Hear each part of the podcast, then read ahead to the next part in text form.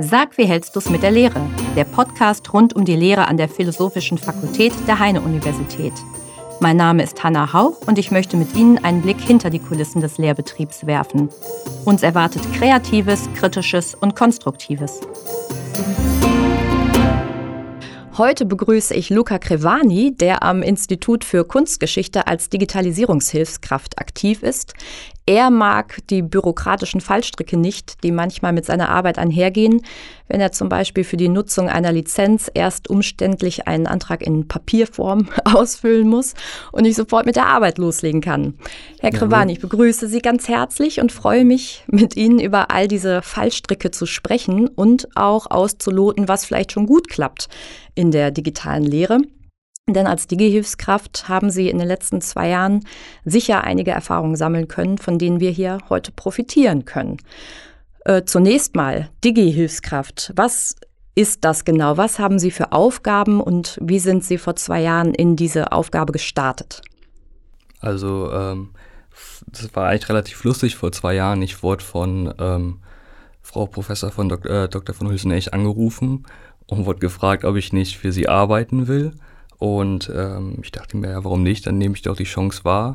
Ist auch mal eine ganz gute Möglichkeit, die Uni von innen zu sehen. Und dann habe ich zu Anfangs ähm, erstmal diverse Schulungen durchlaufen, durch ähm, von Ilias bis Moodle und ähm, noch anderen Programmen. Und ähm, ja, muss dann meine Aufgaben bestehen eigentlich praktisch darin, dass ich so ähm, Sachen auf Ilias sortiere, hochlade, Natürlich auch, wenn man irgendwie für den BN ein paar Aufgaben einreichen muss, dann das sortiere und klassifiziere, wer hat was abgegeben, damit man so praktisch die Übersicht be behält und ähm, ja, ich ähm, organisiere noch alles, was zum Beispiel Mentimeter oder Miro angeht, also bereite die, die, die Maps vor, mit denen dann in der Vorlesung gearbeitet wird und ähm, speichere die dann nachher und lade die auf Ilias hoch. Ja, Mentimeter und Miro, vielleicht für diejenigen, äh, die damit noch nicht gearbeitet haben, was ist das? Ähm, Miro kann man sich so wie eine Art ähm, Mindmap vorstellen, auf die alle digital zugreifen können und praktisch ähm, diese dann mit Ideen oder Antworten befüllen können. Und Mentimeter ist praktisch so ähnlich, aber bei Mentimeter hat man auch noch die Chance, auf Fragen, auf äh, spezifische Fragen zu antworten und ähm, vielleicht auch noch mehr mit Bildern zu arbeiten. Mhm. Und ja, die haben wir auch in den letzten Vorlesungen zur Buchmalerei häufiger benutzt, um halt ein bisschen diesen digitalen Raum ein bisschen ähm, spielerisch zu, genutzen, zu benutzen. Ja. Sie haben jetzt äh, gerade gesagt, Sie haben erstmal eine Schulung gemacht. Mhm. Ähm, welche äh, ja, technischen Kniffs haben Sie dort gelernt äh, und was äh, haben Sie letztlich am meisten nutzen können?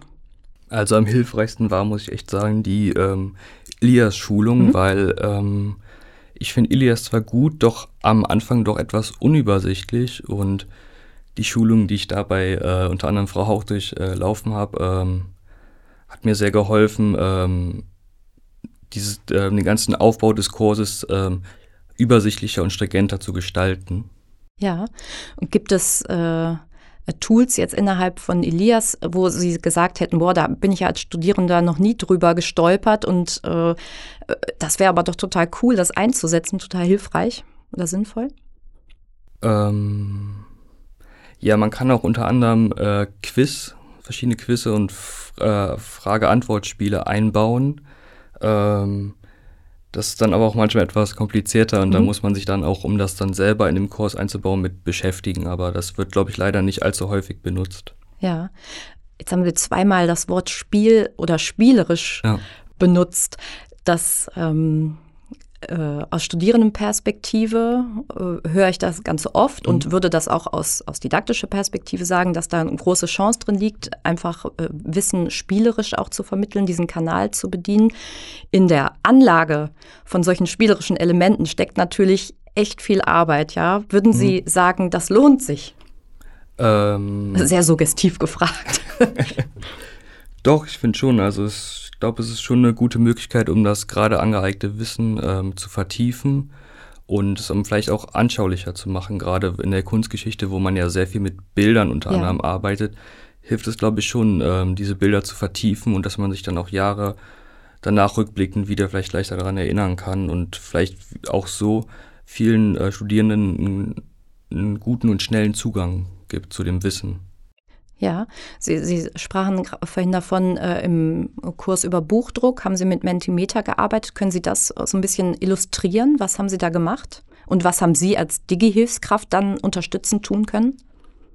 Mm, wir hatten zum Beispiel ähm, jede Vorlesung ähm, ein ähm, Bild gezeigt von einem, ähm, also von einem Buchdruck und ähm, dann gab es am Anfang mal die Aufgabe, dann sollten alle Studierenden halt sagen, was wissen sie dazu, zu dem Bild, was fällt ihnen ein, was fällt ihnen auf. Ähm, und ähm, das Schöne war, dass dann diese Merkmale, diese Punkte, die dann da schon auftauchten in der Vorlesung, dann nachher ähm, von Frau Hülsen echt wieder praktisch auftauchten. Also dieses Wissen, was da vorher schon angedeutet war oder vielleicht schon vorhanden war, konnte dann mit der Vorlesung, mit dem ähm, mit dem Aufsatz von Frau, äh, Frau Hülsen echt vertieft werden. Das war eigentlich ganz gut und ganz schön, das so zu sehen, welches Wissen auch schon da war, wo man vielleicht dann auch anknüpfen kann. Was hat Sie, Sie sagten vorhin, Elias ist äh, im ersten Moment nicht immer ganz unsperrig, dem würde ich mich auch sofort anschließen. Ähm, was hat Ihnen die größten Herausforderungen bereitet? das Schwierigste war für mich, ich wollte, dass alle Ilias-Kurse übersichtlich aufgebaut sind. Also, dass ich die Ordner passend benenne und beschrifte.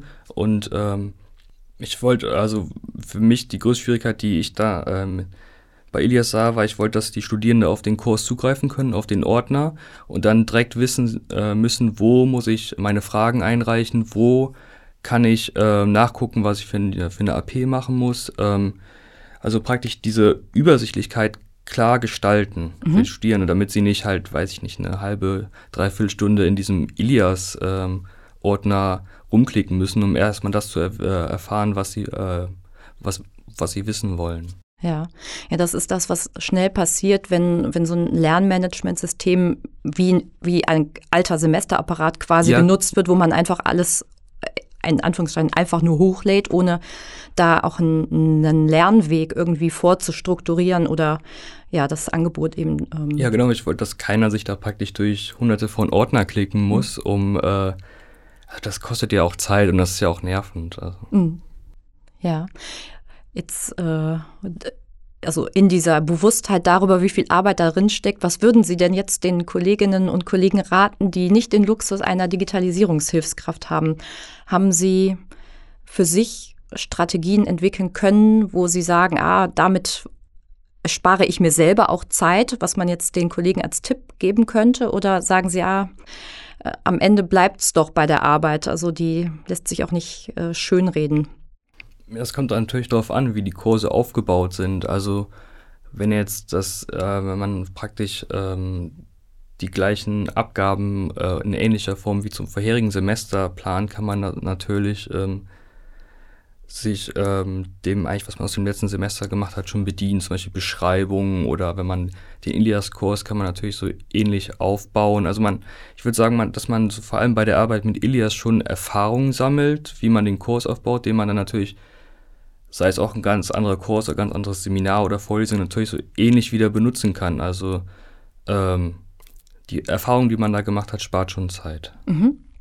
Also das Plädoyer für ja. einmal richtig Arbeit investieren und dann, wie auch in der, in der inhaltlichen Vorbereitung, vielleicht auch für Kurse, die man dann im Folgenden vielleicht nochmal modifiziert, aber im Kern einmal halt richtig ähm, äh, Arbeit investiert. Haben Sie Erfahrung auch jetzt äh, mit hybrider Lehre schon sammeln können? Nee, leider noch nicht. Und äh, es war äh, bis jetzt alles digital mhm. und ähm, was ich miterlebt habe. Und ich freue mich aber aufs neue Semester, da ähm, die Vorlesung halt hybrid stattfinden wird. Mhm. Und äh, ich befinde mich auch gerade in der Vorbereitung, wie wir ähm, dann die Vorlesung planen, wie das alles ablaufen wird. Ich bin auch gespannt, wie das dann wird, wenn ein Teil der Studierenden zu Hause sitzt und ein Teil in der Uni. Ja, können Sie sich schon vorstellen, welche Herausforderungen da auf Sie zukommen? Ja, ich glaube, es ist natürlich dann, dass man so eine aufgespaltene Gruppe hat, dass das Problem hat, dass man äh, gucken muss, dass äh, vielleicht die, die zu Hause dann vor dem Rechner sind, ähm, nicht weniger an Informationen mitbekommen, dass die vielleicht genau den gleichen Zugang zu der Vorlesung haben, wie die, die in der Uni sind. Also das, glaube ich, könnte vielleicht eine Herausforderung sein. Was würden Sie sich wünschen, wenn wir daran denken, Corona hört auf, morgen am besten äh, oder besser gestern als heute? Und ähm, wir werden äh, zu, zu einem Präsenzstandard zurückkehren, aber was würden Sie sich wünschen und welche Rolle würden Sie sich als Digi-Hilfskraft so in diesem neuen Szenario, ähm, ja, welche Rolle würden Sie einnehmen wollen? Was würden Sie sich wünschen, wie Lehre weitergeht?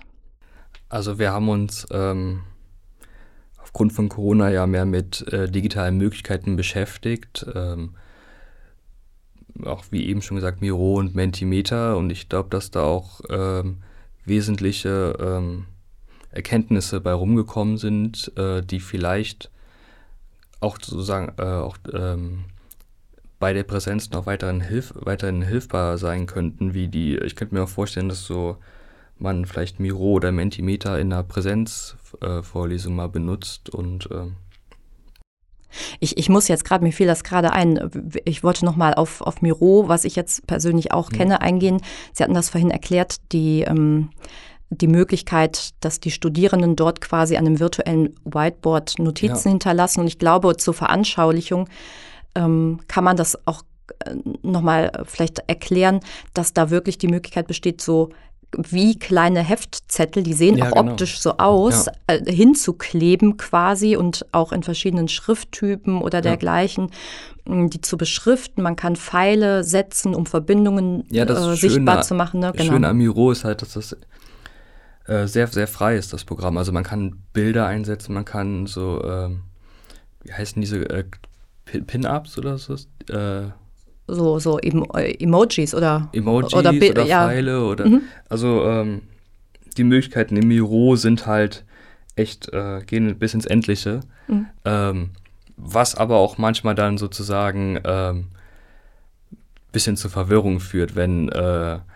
weiß nicht, hunderte von Leute auf einer Mindmap arbeiten, dann ähm, entsteht manchmal vielleicht so ein kleines Kuddelmuddel, aber ähm, Dafür sind Sie dann wieder da, ja. um das Kuddelmuddel ein bisschen zu entzerren, um die, äh, um die äh, Heftzettel ein bisschen zu sortieren.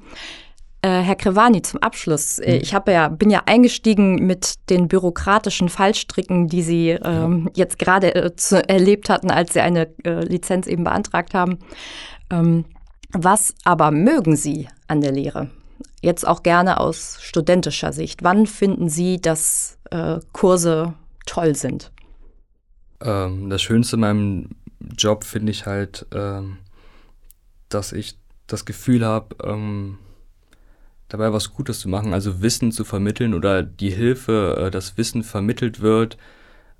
Dann danke ich Ihnen sehr für Ihren, äh, für den Einblick in Ihre, in Ihr Leben als Digitalisierungshilfskraft und wünsche Ihnen auch äh, bei einem planmäßig äh, kommenden Präsenzsemester, aber auch eben für die hybride Veranstaltung alles Gute und wir verabreden uns gleich, um direkt uns das mal mit dem Hörsaal anzuschauen. Ja, super, danke.